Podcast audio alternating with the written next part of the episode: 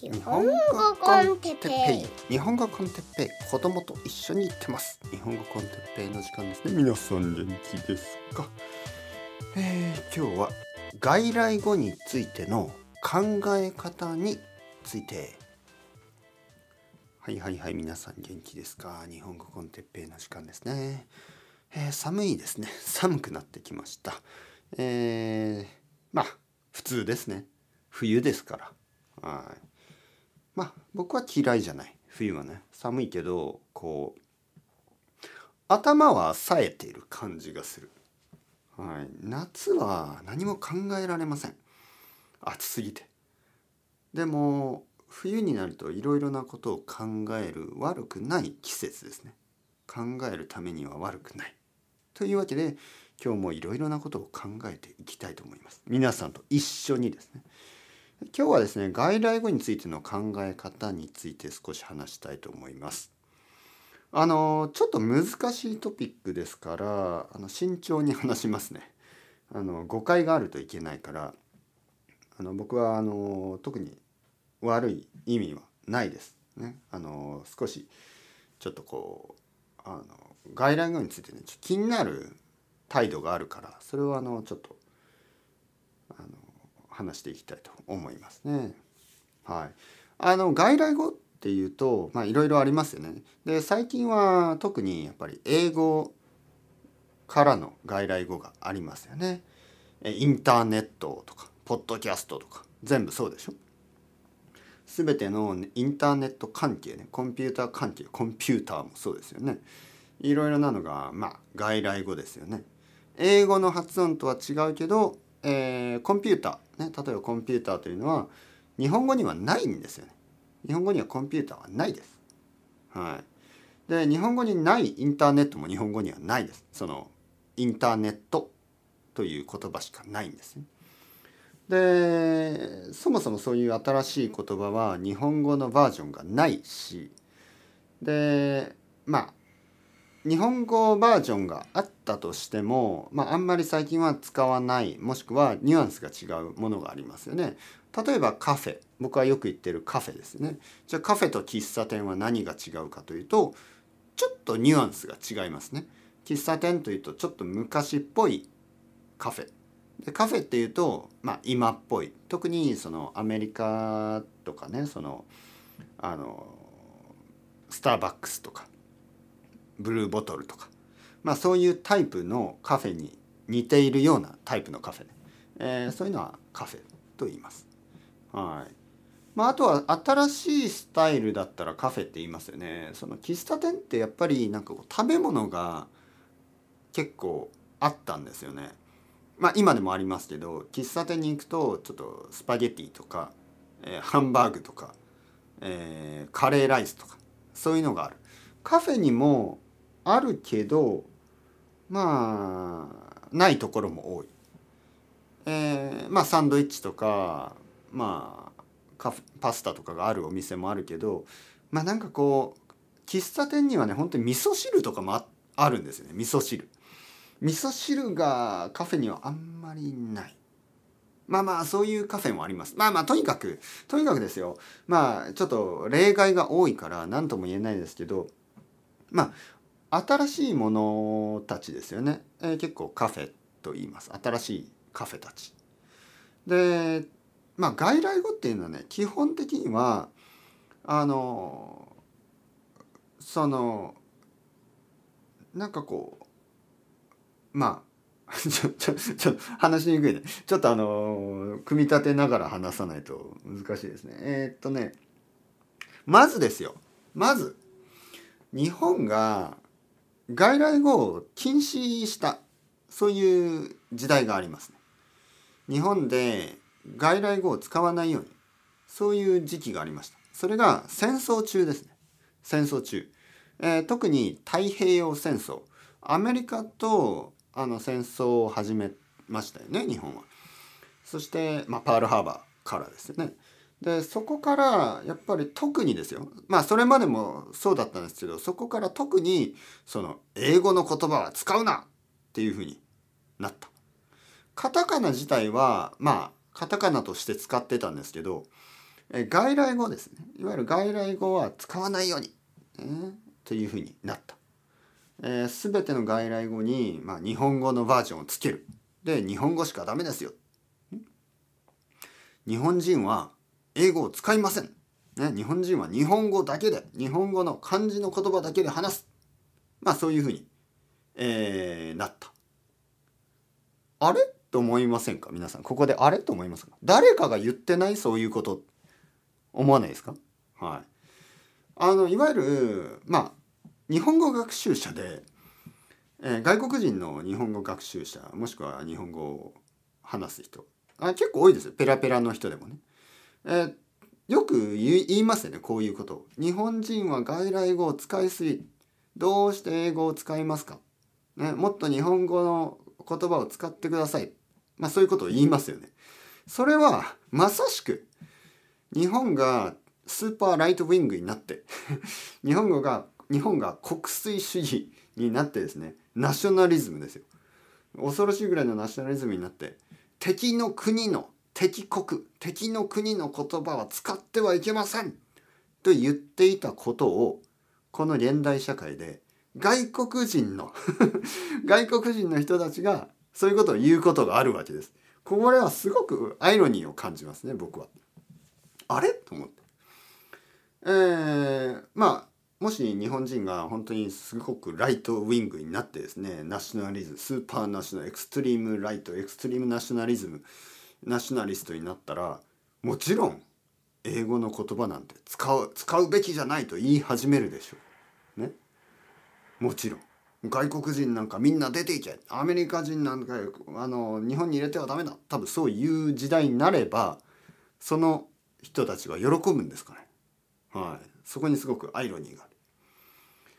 日本人が今たくさんの英語のね言葉を使ってるというのはこれは明らかに日本人は英語を話す国例えばアメリカ、ね、特にアメリカですけどあのアメリカにとてもフレンドリーな感情があるということの裏返しでもあるんですね。えー、敵の国になればもちろんその敵の国の言葉は使わないというふうに決められるだろうし使いたくないという感情が出てくるでしょう。でも友達だから友達の国だからこうやってたくさん使うんですよね。にもかかわらず友達の国の人たちがですよ。例えばアメリカ人の人たちが日本人は英語の言葉外来語を使いすぎる。なんでだよ嫌だよ。日本語をもっと使ってください。日本語を大事にしてください。というまるでその外国人の人たちのことを嫌いな日本のナショナリストたちが言いそうなこと。そこでアグリしてる。そこで同意している。これはすごくアイロニーを僕は感じてしまう。はい。僕はね言語っていうのはやっぱりあの自然に変わるべきだと思ってます。自然に変わる。もちろんねまあ変わってほしくないっていう気持ちは理解できますよ。街のようにね。例えばまあ街ですよね。東京が変わっていってますよ。でまあ昔の東京と今の東京違うでしょ、ででもねそれは何て言うの？仕方がないというかまあまあそんなもんでしょうというか。あの街が変わるっていうのはそのまあとて例えばねまあ例えばほとんどの人にとって街が悪くなってる。これは良くないですよ。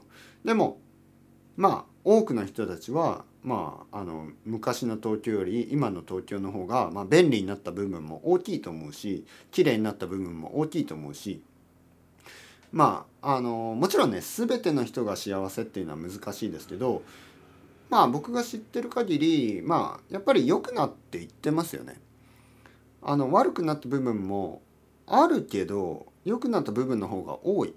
というわけでやっぱりあの自然に何が変わっていくっていうのは僕はあのいいと思う。特に言語はですねなあのそうやってナショナリスティックにこれ絶対に変えてはいけないとかそれそういうルールを作るというのはちょっとナンセンスですね。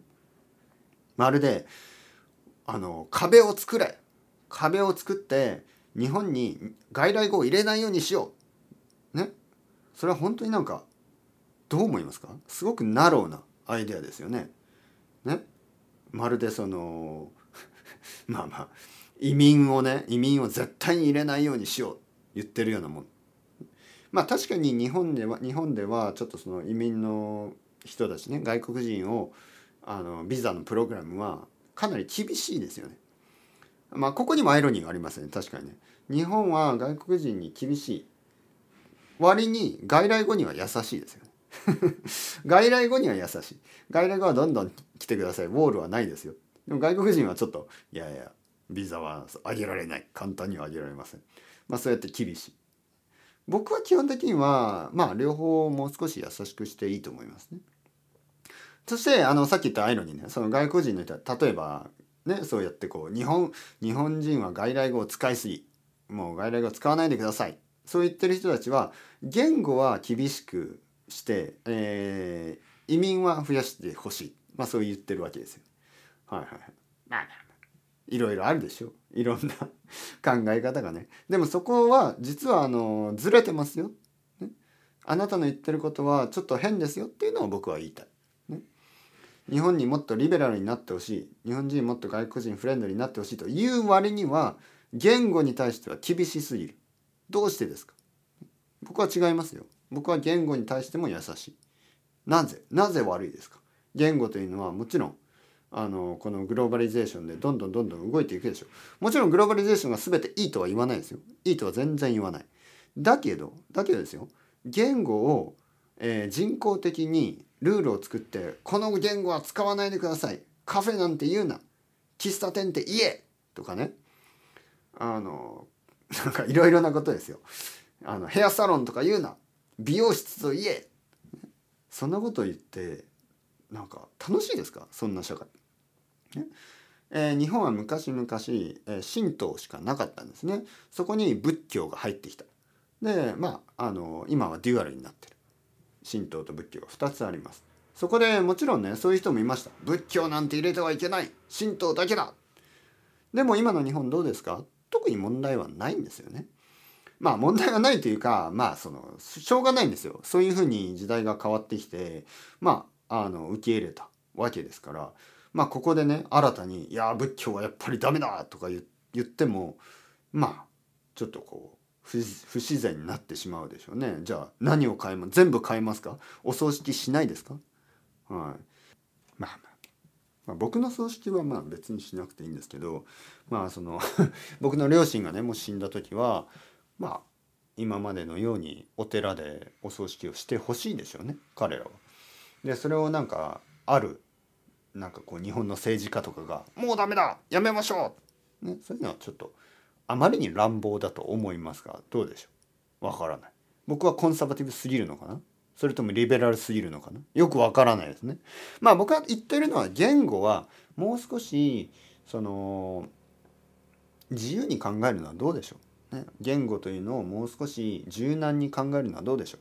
確かに言語を勉強してる場合もっとクリアになってほしいという気持ちは分かります。どうして日本語はこんなになんかひらがなカタカナ漢字外来語も多いしなんかこう漢字も多いしもうなんかもう少しはっきりしてくれルールはないのかねそこで言いましょう僕は。ルールがまあないというかまあいろいろそうイレリイレギュラリティのあるレギュラリティというかねまるで自然のようにねあの全部がランダムにあるように見えてそこには一つの、まあ、形があるんですよ。森のようにね。森の中にはいろいろな形の木や草や生き物がいてただそれ全体でハーモニーを作ってる。まあそんな感じで日本語もいろいろな漢字カタカナ、えー、ひらがな外来語まあアルファベット なんかいろいろありますよねいろいろあるし絵文字もあるしねでそういういろいろな日本語のフィーチャーがですね全てが、まあ、一つのハーモニーを作って日本語の世界を作ってるわけですだからまあ大事なフィロソフィー大事な哲学としてはもう少しですね柔軟にあのこの日本語のおおらかさというのを感じてほしいと思います。おおらかさ、ね、オープンマインドネスに近いような言葉ですね。おおらか。開かれた、えー、日本語ですね。これは本当に僕はあの日本語のすごくこう強いところだと。外来語とか外国のものをどんどん取り入れていってそれでまあ全体として日本らしさを作る。これは本当にあの漫画の世界でもそうだしアニメの世界でもゲームの世界でもあのまあ日本の文化に結構共通する一つのあの性格みたいなものがそそういうことだと思います。いろいろなものを取り入れてごちゃごちゃにしてでそれがなんかカオスに見えるんですね一瞬一見ルールがないアナーキーな世界に見えるけど実はそれ自体が自由で楽しい世界を作ってる、まあ、そういう文化の作り方ですからまあ日本語を勉強してるんであればそれぐらいおおらかな気持ちでねあのいろいろな国の外来語がいろいろな形で意味も変わって入ってるとは思うんですけどそのごちゃごちゃ感あのごちゃ混ぜ感それを楽しんであの今日も勉強頑張っていってください。というわけでまとめてみました。というわけで皆さん、えー、頑張ってください。えー、またまた、 ciao ciao、hasta luego。またねまたね。またね。